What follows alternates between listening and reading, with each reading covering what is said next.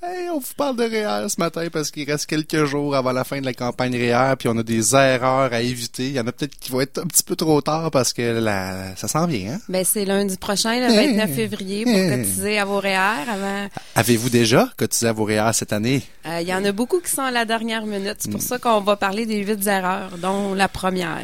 Ah, mais, mais, mais tu vas comme voler le, le poche. La première erreur, attendre à la dernière minute pour cotiser. La date limite, c'est le 29 février. Mais plus vous le faites de bonne heure, plus l'argent que vous placez commence à faire des petits, dans le fond. Hein? Puis, euh, vous avez aussi plus de temps pour vous informer puis analyser un petit peu les différents produits qui vous sont offerts par votre conseiller financier ou votre banque. Deuxième erreur euh, au niveau du temps des REER, ne pas considérer toutes les options avant de cotiser, évidemment. Euh, si on prend la première offre qui nous est offerte puis qu'on n'a pas analysé nécessairement qu'est-ce qui se passe sur le marché, ça peut être euh, coûteux comme erreur. Après ça, ne pas étaler dé- déductions dans le temps. C'est pas parce que vous cotisez à des REER, en passant le concept de REER, là, si vous n'êtes pas trop familier avec ça, euh, c'est un rapport d'impôt, on reporte dans le temps l'impôt. Donc, si cette année vous avez gagné 30 000 puis que vous prenez 5 000 de REER, c'est comme si on vous imposait sur 25 000. Donc, il y a une économie d'impôt à faire. Mais cette économie d'impôt-là, vous êtes obligé de la faire maintenant. Vous pouvez la reporter dans le temps si vous pensez, exemple, que dans le futur, votre revenu va augmenter.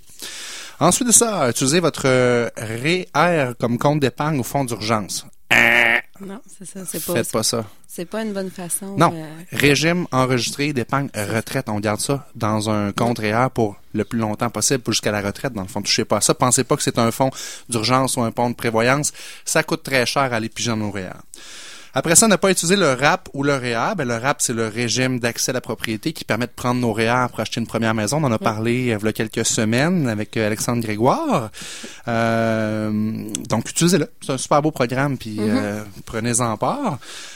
Prochaine erreur, ne pas cotiser chaque année. C'est ça qui est important. Hein? Pensez pas là qu'on peut euh, mettre les bouchées doubles. Si Il y en a qui ont des cotisations inutilisées de beaucoup de milliers de dollars. Là. Euh, donc, vous êtes mieux d'en prendre un petit peu à chaque année que de dire « Oh, je ferai ça l'année prochaine, puis le temps d'avant. » Mais ce qui est important, c'est au niveau des REER, il faut une planification financière. Il faut prendre la peine à chaque année de refaire, mais d'avoir un plan. Parce que juste de cotiser vite, vite comme ça, c'est pas optimisé, mais en plus, il n'y a pas de. Il y a pas de récurrence. Ben, c'est ça d'ailleurs, c'est de- le prochain point, c'est de l'épargne systématique. Ben oui. De façon systématique, de façon récurrente, épargner. Il y a plein de trucs qu'on vous donne dans l'émission. Sur notre blog aussi, on partage plein de trucs avec vous. Donc, n'hésitez pas à épargner de façon systématique. Et finalement, ben, le dernier truc, ne pas revoir sa planification réelle chaque année. C'est pas parce ça. que c'est bon pour vous en 2016 que ça va être bon pour vous en 2017. Parce que juste une parenthèse, euh, des, des fois les gens ils ont pas nécessairement des gros revenus, puis c'est peut-être pas le, la me- le meilleur outil financier. C'est pour ça que c'est important d'avoir un planificateur qui nous guide à- Tellement vrai. au niveau de la planification financière. Merci Jessica pour ces bons points.